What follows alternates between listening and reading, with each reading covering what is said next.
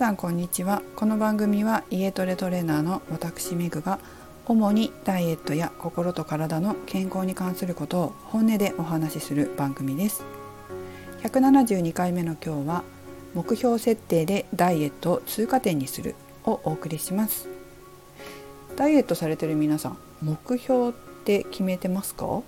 まあだいたい体重何キロに痩せたいとか体脂肪率何パーセントになりたいとかウエスト何センチになりたいとか、まあ、そういった数値的な目標を立てられている方も多いかなと思います。でもですねちょっと私が長年ダイエットの指導とかダイエットの相談をいろんな方から受けてきて思うのはこういった数値目標だけを立てるのではなくって目標といいますかダイエットはあくまでも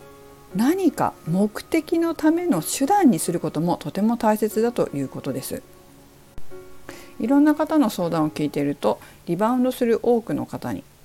体重などの数値目標にこだわってしまうということがあります。その通知に到達した途端にやる気をなくしてしまったり数字だけを追いかけてストレスになってやめてしまったりという感じですね。もちろん目標の数値を達成してその到達した体重体脂肪率をキープすることというのは大事です。それができる方もいらっしゃるんですけど目標数値に達成してキープできない方との違いは、まあ、いろんな理由はありますがその中の一つとして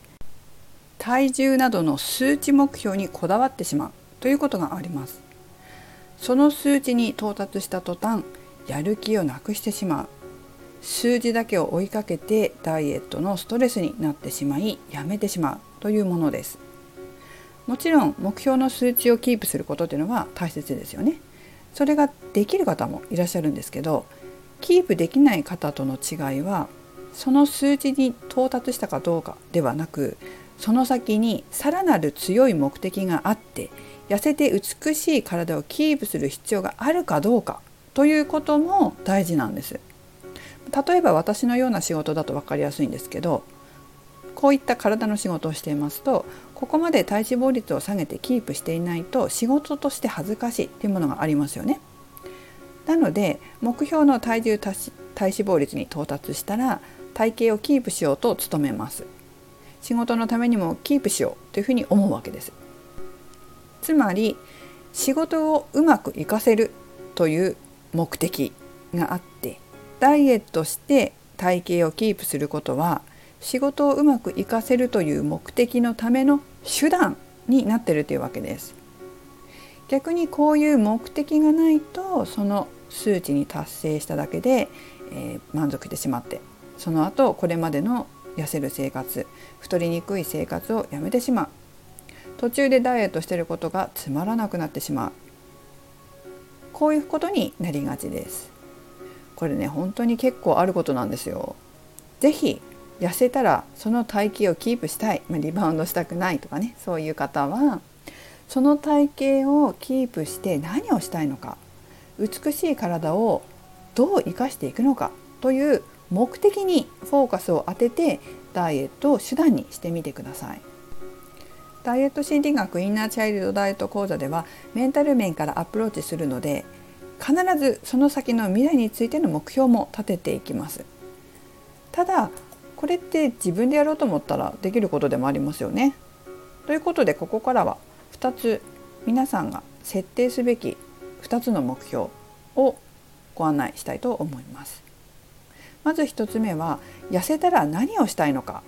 まあ、こういった短期的な目先の目標です。これは自分のインナーチャイルドを満足させるために大切です。まあ、インナーチャイルドに関してのお話っていうのはちょっと前にダイエットを邪魔するインナーチャイルドとはという放送してますのでそちらを参考にしていただければと思います。インナーチャイルドっていうのは子供心、まあ、自分の深層意識の中の子供心のことなので、えー、まあ、必ず誰でもあるんですけどそこをこう満たすってこともすごく重要です。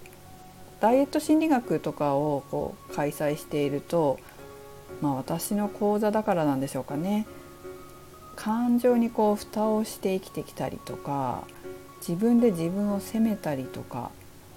自分で自分を認められなかったりするという方も多くいらっしゃるんですよ。こういうこの感情的な部分をないがしろにしていると自分のことを自分で自虐したりとかね、まあ、そういうふうにあまりこう自分で自分を認められなくなってきちゃうとすごい精神的に辛くなってくるんですよ。そうするとこうダイエット途中でやめちゃったりっていうのもしやすくなるんです。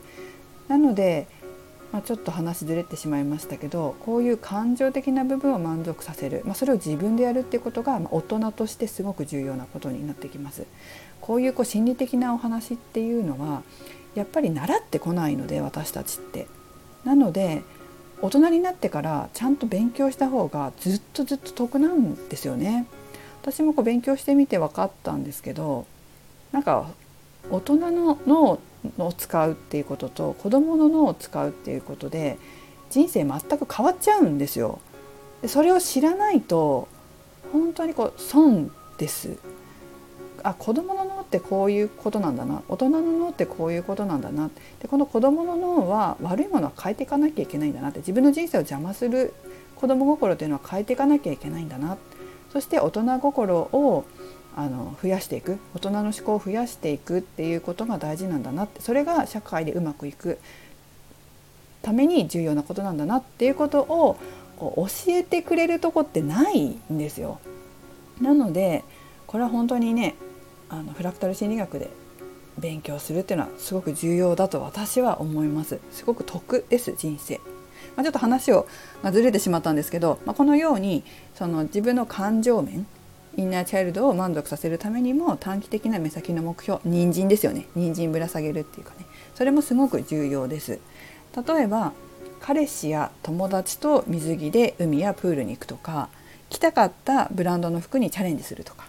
細身のブーツを履きこなすとかねそういったことですかね。結構タイトな服着たいっていう方も多いですね。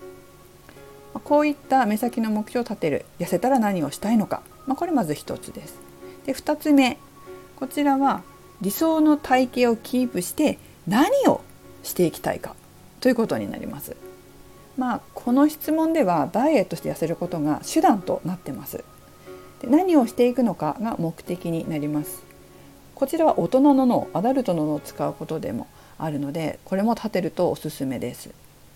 まあ、例えば人前に立つ仕事を堂々としたい、まあ、体型気になりますよね。人前に立つと。それから仕事で印象を良くしてスムーズな取引につなげたいこういったことはよく社会人の方がおっしゃられますね社会人の方って社会人の方が聞いてると思うんですけど、まあ、学生さんも聞いてるのかな、まあ、こういうふうに人からどういうふうに見られてるのかっ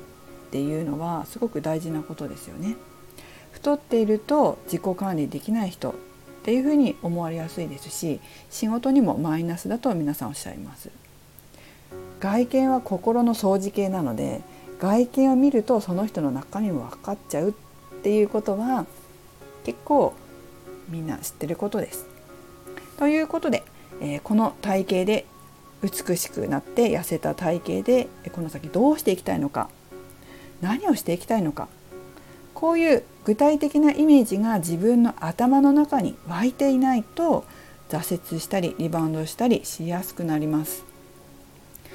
どうしても頭の中で思い描けていないものっていうのは現実化しませんのでしっかりイメージをしておきましょう。まあこういうふうにこう絵とかねピクチャーでえー、イメージできると良いので絵とか写真などもおすすめです。そしてこの2つの目標を設定したらノートとか手帳、まあ、スマホのメモなどに書き込んでいつも眺めるようにしましょう。ベッドの周りやトイレ